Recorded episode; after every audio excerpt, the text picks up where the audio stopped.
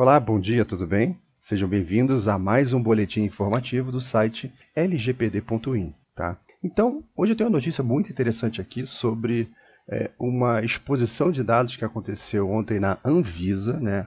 Hoje, dia 7 de fevereiro de 2020, e a Anvisa é, anunciou que dados de 1.900 pessoas que usam óleo de cannabis foi exposto na internet. Então, dois problemas que nós vamos tratar aqui, tá? A gente vai falar sobre o ponto de vista da LGPD, sobre o ponto de vista de tecnologia, tá? Então, a primeira coisa que eu vou montar aqui com vocês é a ideia, baseada nos 30 anos que eu tenho de experiência corporativa, de como que eu acho que isso aconteceu. Então, hoje em dia, com o compartilhamento dessas ferramentas todas de tecnologia, internet, tem muita coisa acessível à mão para muita gente. Eu tenho quase que absoluta certeza que esse departamento lá dentro da Agência Nacional de Saúde nunca chamou a área de tecnologia para conversar sobre a sua necessidade de estar tá fazendo comunicações é, para grandes quantidades de e-mails. Então, alguém lá pega o Outlook ou Thunderbird, seja qual for a ferramenta que ela vai estar tá usando para informação de, por e-mail, e cria uma lista lá com os 1.900 usuários e vai fazendo regularmente o seu uso de, de da, daquela lista para é, envio de e-mail. Tudo bem. Qual é o grande problema disso? Quando você faz envio de e-mail massivo, né, por regra, né, os servidores de SMTP, que são os servidores de troca de mensagem entre servidores de e-mail, eles detectam isso como spam. Tá? Então, é, existem as RFKs, né, é, Request for Comment, RFC, perdão, a, a Request for Comment são regras é, que isso existe lá desde os anos 70, dos anos 80, que são as regras da internet, regras de tecnologia. Lá tem as regras de como que um servidor de e-mail deve funcionar. Então, se você for desenvolver um servidor de e-mail, você for sentar para programar, você tem que olhar aquelas regras. Porque se você segui-las, o teu servidor consegue conversar com outro servidor, mesmo que você não conheça como foi feito aquele outro servidor, porque ele tem que seguir aquelas regras. Tá? É como se você fosse um fabricante de pneu e ele fala, olha, é, você fabrica um pneu, ele tem que ter tais dimensões para caber numa roda. E a roda tem que ter quatro furos. Quatro furos nessas posições aqui de ângulo XYZ, de maneira que você consiga colocar e tirar aquela roda de qualquer carro que tenha quatro furos na roda. Então, são as regras. Se seguir aquela regra, você vai conseguir vender sua roda, vai conseguir vender o seu pneu. E, se for no caso do e-mail, você vai conseguir enviar e receber e-mails. Então, as RFCs mais recentes, coisa de uns 10 anos para cá, já tratam desse comportamento do spam o que, que o e-mail pode fazer junto com o servidor DNS, soluções conjuntas para reduzir o spam, que é uma grande praga na internet. Então, quando você envia mensagem para duas mil pessoas ao mesmo tempo, os servidores consideram isso como spam. Ou seja, eles já notificam, dependendo da configuração desse servidor, e avisam a ferramentas de anti-spam: olha, esse usuário deste servidor dessa origem está fazendo envio massivo aqui de maneira inadequada. Bom, aí o servidor da Agência Nacional de Vigilância Sanitária fica marcado como um provável spammer. Ou seja, amanhã ou depois uma mensagem legítima da Agência Nacional de Vigilância Sanitária, ela começa a ser recusada em outros servidores. Os funcionários vão estar trocando e-mails lá, digamos que ele manda um e-mail lá para a Secretaria de Fazenda, um determinado hospital, e o usuário lá da ponta vai ligar para o conhecido dele e vai falar assim: olha só, seu e-mail não chegou, não recebi o seu e-mail. Aí vão ficar naquela, vou mandar de novo, tal, mas não sabe que, devido a esse comportamento, é, você colocou o servidor de correio da agência de vigilância sanitária na lista de spammer. Ou seja, esse comportamento que provavelmente foi uma iniciativa isolada lá daquele departamento que tem que enviar esse e-mail vai causar esse transtorno técnico. Ainda não estou falando do vazamento.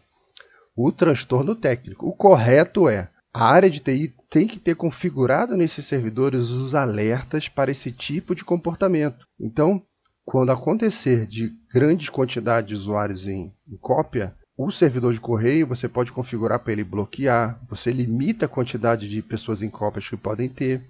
E aquele usuário vai entrar em contato com a área de TI e vai informar: olha, eu estou tentando enviar um e-mail aqui, o e-mail não está saindo da caixa postal. Ah, e aí o, o, o usuário lá da, o funcionário da área de tecnologia vai informar para a pessoa: olha, esse e-mail tem muitas pessoas em cópias, a gente não pode fazer essa transmissão desse e-mail, você precisa utilizar uma outra ferramenta, que é o e-mail massivo, ferramenta de envio de e-mail massivo. Então, o, o, funcionário de tecnologia vai orientar e vai ajudar esse departamento, porque essas ferramentas estão disponíveis.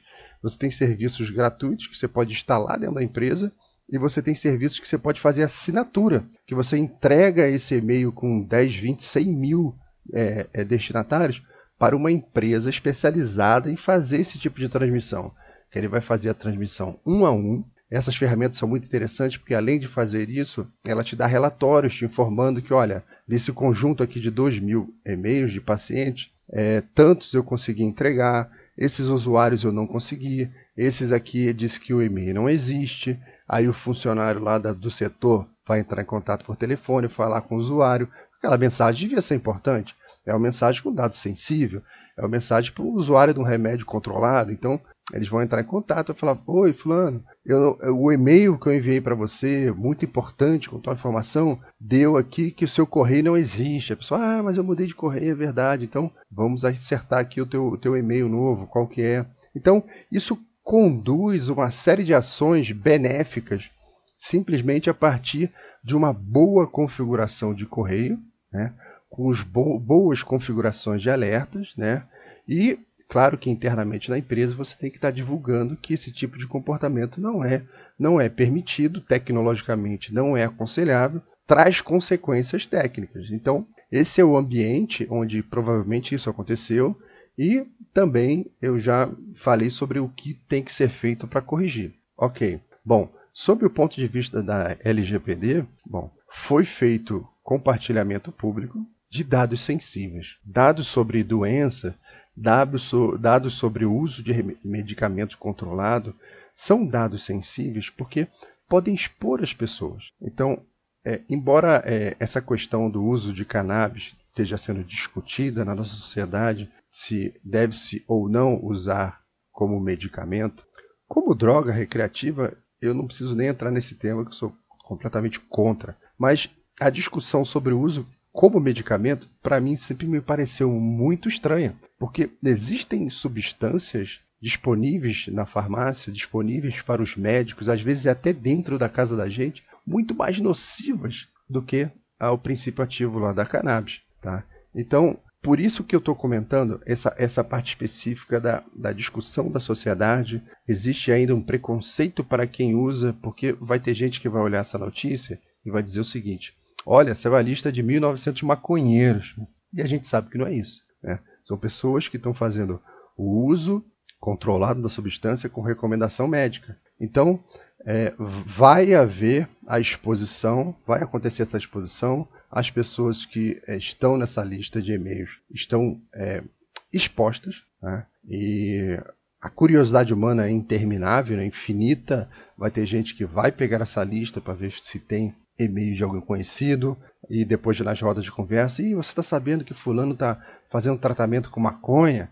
Aí pronto, o cara já vira maconheiro. Né? A gente sabe que o ser humano é assim. É muito complicado, independentemente de onde ele esteja. Não adianta falar que é brasileiro. Ah, brasileiro. Não, não, não, não. Isso é uma característica humana. Né? Então, é, a, a, LGPD ainda não está em vigor, mas a lei atual já é, vai trazer bastante problemas para a Agência Nacional de Vigilância Sanitária. Porque, com certeza, desses 1.900 pacientes, muitos deles vão acionar os seus advogados, que vão pegar aquele e-mail, que esse e-mail vai, vai ser impresso, esse e-mail vai ser pensado a um processo. Então, esses 1.900 pacientes, eles vão é, estar muito além das caixas de correio. Isso vai estar espalhado por um monte de lugar aí pela internet. Então, caso gravíssimo, falta de configuração e proteção no correio, nas contas de correio, tá? E, bom, agora vida que segue vai ter que tratar disso. a Agência Nacional de Vigilância Sanitária vai ter que acionar o seu departamento jurídico, seu departamento tecnológico, vai ter que mudar procedimentos. Se estivesse já se adaptando à LGPD, talvez não tivesse acontecido. Muito mais do que isso, existem normas de boas práticas na área de tecnologia, as ISOs 27000 da família aí, é, que já tratam desse tema, né? Ou seja, é, uma a área de TI não está tão sadia quanto a gente imagina. Aquele ambiente está com muitas liberdades. Você não tem que criar uma ditadura tecnológica, não é isso. Mas algumas proteções básicas não estão ativas lá. Ou seja, você que é o responsável pela área de tecnologia, área jurídica, gestão de uma empresa, do teu próprio consultório. Digamos que você é um dentista e você tem lá a lista dos teus pacientes. Tome cuidado, você pode repetir todo o problema da Agência Nacional aqui de Vigilância Sanitária, de estar tá fazendo um compartilhamento quando você constrói o um e-mail errado. Procure na internet as ferramentas para e-mail massivo, né? essas chamadas a mailing list. Né? Então, essa foi a notícia de hoje, a dica de tecnologia sobre a importância da Lei Geral de Proteção de Dados, que vai trazer essa proteção. Por isso que eu falei no áudio anterior que quem adota esse tipo de proteção, os negócios acabam é, sendo mais virtuosos, porque a possibilidade de você ter problemas é menor. O teu acionista, o teu investidor olha para você com bons olhos, porque esse tipo de problema não vai acontecer, tá?